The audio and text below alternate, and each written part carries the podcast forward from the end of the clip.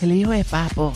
El hijo de papo. La manada de la Z, señores y señores. Bebé Maldonado que está de vacaciones, la comprometieron, se casa, ya la perdimos. Se casa, ya. se acabó la soltería, el jangueo. bebé Bueno, ya, no es Bebé Maldonado, ahora es Bebé Rodríguez. Rodríguez, No, sí, sí. que ella no iba a cambiar Rodríguez por Maldonado. Sí, pero eso va, eso va, porque no es lo que ella quiera. es lo que ella Se que supone que una mujer cuando decida unirse en amor con su marido, en respeto No, no, a ese no. hombre, ¿Verdad se que sí? cambie su apellido. No, eso Eulogio, no es así. dime, ¿verdad ¿Cómo que, no sí? es así? Eso no es obligatorio. Mira para allá. Pero es un deber constitucional de la mujer. Claro, si no pierde los beneficios. Claro. no, ella beneficio. tiene muy bien puestecito su apellido y se deja Maldonado y se deja por Maldonado. ejemplo, tú te casas y tú le tienes que pasar el seguro social a tu No mujer. me digas.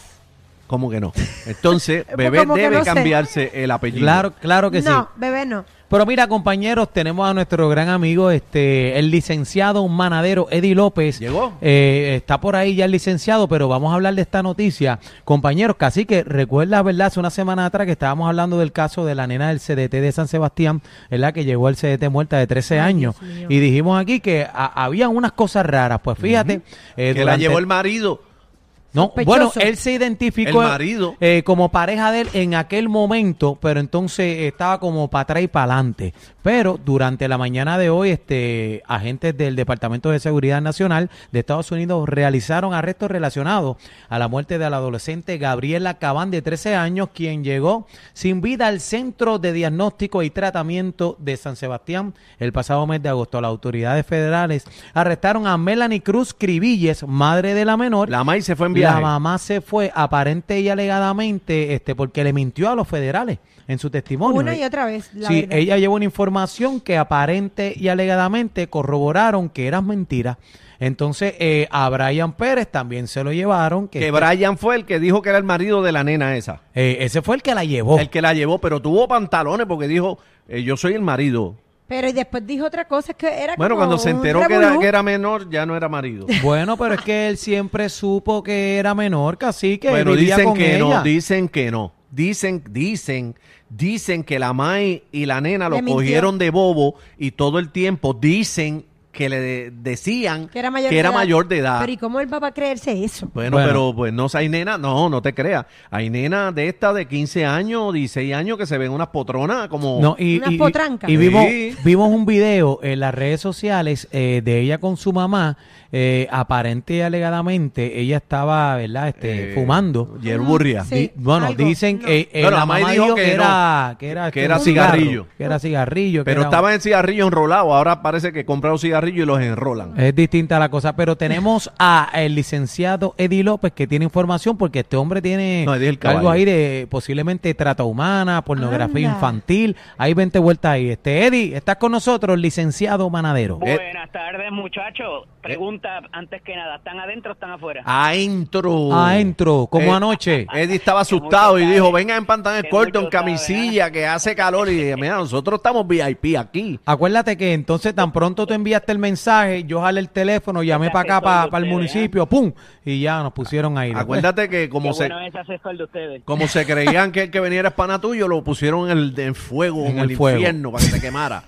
Eh, Pero como sale... Ahorita van para afuera porque me dicen que eso va a ser un ratito adentro y otro afuera. así que- ¿Oíste? No, adentro todas las horas. Eso Mira, fue lo que me dijeron. aquí está Janis con nosotros, pero eh, volviendo al tema serio. Hola.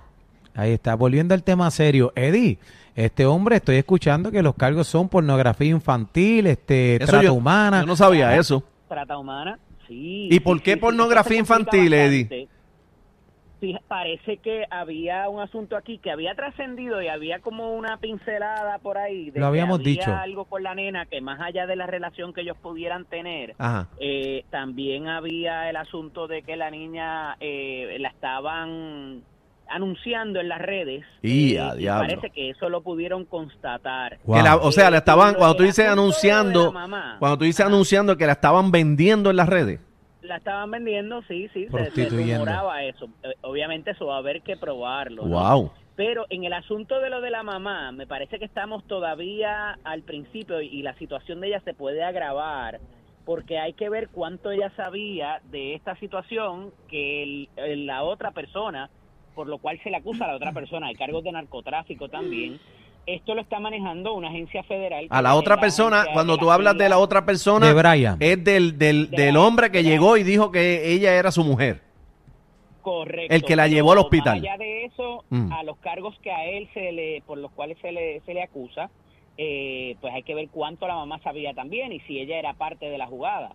Eh, hasta ahora ella lo único que y esto es y esto es una una lección para para todos aquellos que tengan alguna intervención con las agencias federales eh, hasta tú mentirle a un agente y en este caso ella lo que dijo fue que él había conocido a él en una fecha y ellos corroboraron, ellos los agentes corroboraron que fue en otra. Por eso ya ya tiene cinco años en las costillas. Por mentirle, este por mentirle a las de- autoridades. este Claro. tipo, por mentirle, por dar información incorrecta. O por abrir la boca, o también por abrir la boca, por abrirla sin, sin saber. a- Bueno, en ese sentido, por eso siempre se recomienda que para este tipo de indagación o cuando los eh, federales te, te cuestionen, ¿verdad? Porque eso no existe en la esfera estatal, pero en la esfera federal sí, que estés acompañado de tu abogado y trates de hablar lo menos posible. Pero ¿verdad? Eddie, Eddie, eso fu- porque- Ajá, perdona que te interrumpa, pero eso fue lo que estuvimos hablando en este programa, este, eh, que lo dijiste y, y lo dijimos, nos preocupa porque esta señora va este a- al público, ¿verdad? Va a los programas de chisme eh, a hablar un montón de cosas con una serie de detalles. que c- ¿Cómo ella sabía que, que la niña estaba mala, con fiebre, que él la arropó? Que, y habló tantos y tantos detalles que nosotros dijimos, pero, pero esta muchacha se metió presa sola. Esa- literal. y eso puede dañar y eso puede dañar la investigación pero Claro. estamos hablando de algo más porque esto no se limita solamente a la FBI o en este caso el H el HSI que es como se llama la oficina que investiga este asunto Pu- pudiera ser por hablar con un agente de la EPA de la de la, de la gente que protege el ambiente a, a un agente federal que alguien le mienta ya automáticamente no significa que eso vaya a terminar siendo así porque si de momento ella se decide cooperar y proveer información pudieran levantarle esa sanción. Eso es importante decirlo. El asunto aquí es que parecería estar involucrado el narcotráfico con la trata humana Mm. Y la producción de pornografía infantil, que esa es bien dura y son 40 años. Wow. Posiblemente Exacto. escuché que hay otras menores también por ahí. Eso escuché. No sé qué de es cierto que- sea. Eso es lo que ocurre, son redes de, de pornografía infantil eh, y se habla de que de alguna manera pues él había, la había convencido a la menor para esto.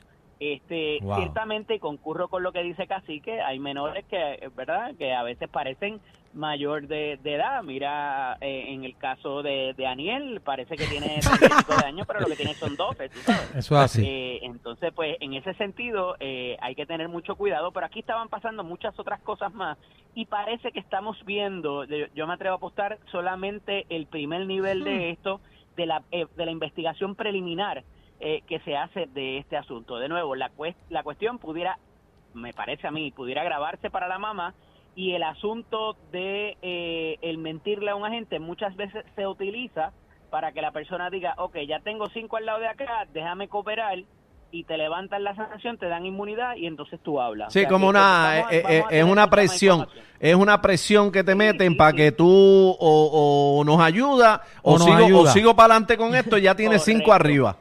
Esto es nos Correcto. ayuda O o, te siguen subiendo los años.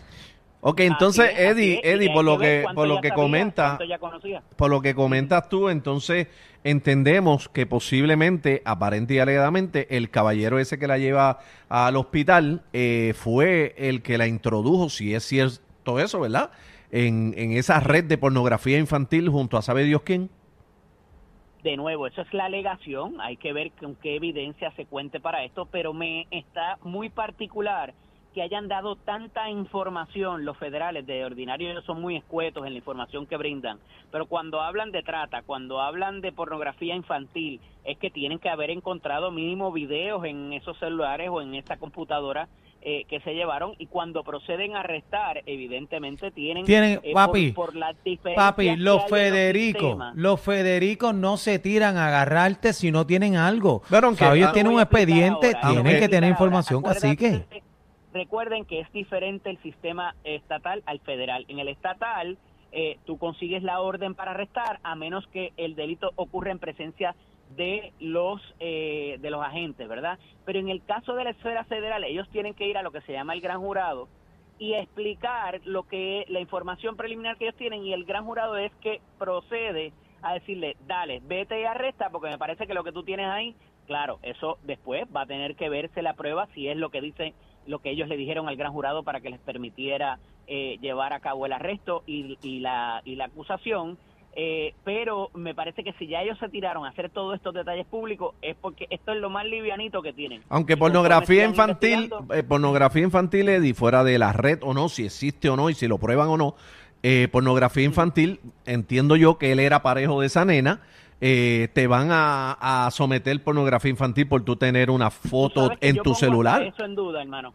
¿El yo qué? pongo hasta eso en duda, cacique. ¿El ¿El qué? qué? eran haya- pareja. Lo de, la- lo de que hayan sido pareja. Ah. Sí, eso fue Eh, que... quizás él cuando se dio cuenta de lo que de lo que lo cogieron dijo no no pero es que ella vivía Exactamente. conmigo ya tú sabes o quién Eh, sabe... ah, eso yo lo pongo en duda. Tú dices para aliviar la cosa de que de que no la utilizo, Imagínate. no la estoy utilizando La trato porque ella humana. es mi pareja. Claro, la trata humana, toda la Claro. vuelta. oye y en este tipo de casos es muy poco probable que se vaya una persona envuelta de ordinario está a quien él le envió las imágenes, quien las haya comprado, Mm. quien haya participado ahí. Es bien poco probable que hayan sido pocas personas. Parece que tienen el ahí. muñeco. Me Y huele a que tienen el muñeco ya. ¿Quién más? Porque si estás hablando de, de- de distribución de pornografía infantil, ¿a quién tú se la enviaste? Tiene ¿A que quién? haber un recipiente. Claro. Claro. Entonces, también estás hablando de trata, ¿a quién le vendiste la niña? Más allá de esta persona. O sea que, eh, de nuevo, estamos aquí en el primer nivel. Esto, como dice Daniel, se hincha. Esto se está hinchando. Bueno, este, por otro lado, este licenciado, eh, Educación entrega abanicos a escuelas para combatir el calor. ¿Dice? La Amén. compra, oye, la compra de los 21 mil abanicos tuvo un costo de 1.4 millones. ¿Cuánto? ¿Qué te parece? Eddie? Esos abanicos son caros, ¿eh? enfrían esos abanicos. ¿De cuántos BTU? Mira, de Agresum Inverters. Dicen que va a ir eh, personalmente Daniel a, in- a instalarlos en la escuela. Sí. Ay, Cogí mi un, ma- cogí un contratito ahí. Tenías que- eso callado, Daniel. Bueno, calladito. Gracias, Eddie. Eddie, ¿dónde te conseguimos, hermano? Tengo que decir Ajá. esto antes de que me vaya. Esto me parece que obedece a un reclamo de los maestros, no necesariamente los padres y los estudiantes. Y, y esto, pues obviamente vieron la crisis venir por el asunto de las, re- de las reclamaciones y las manifestaciones. Gracias a Dios viernes. que la vieron Así venir. que vamos a ver, vamos a ver. Sí, porque fue un millón de pesos que lo consiguieron de momento y que estuvieran los abanicos disponibles. De- ese tema- En Instagram y Facebook. De ese tema tenemos que hablar más adelante. Vamos a ver qué pasa con esto. Así Gracias, que Eddie. este es Gracias. Nuestro licenciado. Dale. Eddie. Oye, saludito a mi pana, el gran productor de la ciudad de Nueva York, Freddy Pérez, que voy para allá, salgo ya mismo esta noche, voy a estar ¿Dónde allí. va? El festival de Longwood, allí en el Bronx, New York City. Espérame que vamos para allá, gracias a Freddy, ese gran productor de la ciudad de Nueva York, siempre por la invitación. Nos vemos, Nueva York, vamos para allá. Vamos para encima. Bueno, esta es la manada de la Z desde Mayagüez, Puerto Rico. Oye, celebrando, mira, el festival, el quinto festival eh, de salsa de Frankie Ruiz, Hay el papá. el salsa papá por todos lados. Hay salsa por todos lados. Aquí un fin de semana increíble con artistas increíbles, comenzando hoy, mañana y cerrando el domingo con broche de oro. Impresionante, la primera vez que se hacen tres días de este festival aquí en la Sultana del Oeste, Mayagüez. Que el Festival. Frankie Ruiz, quinta edición. Pachirola, Pachirola. Así que esta es la manada de, ¡De la, la Z. Z! Aquí escuchas la mejor salsa y te mantenemos informado. La manada de la Z.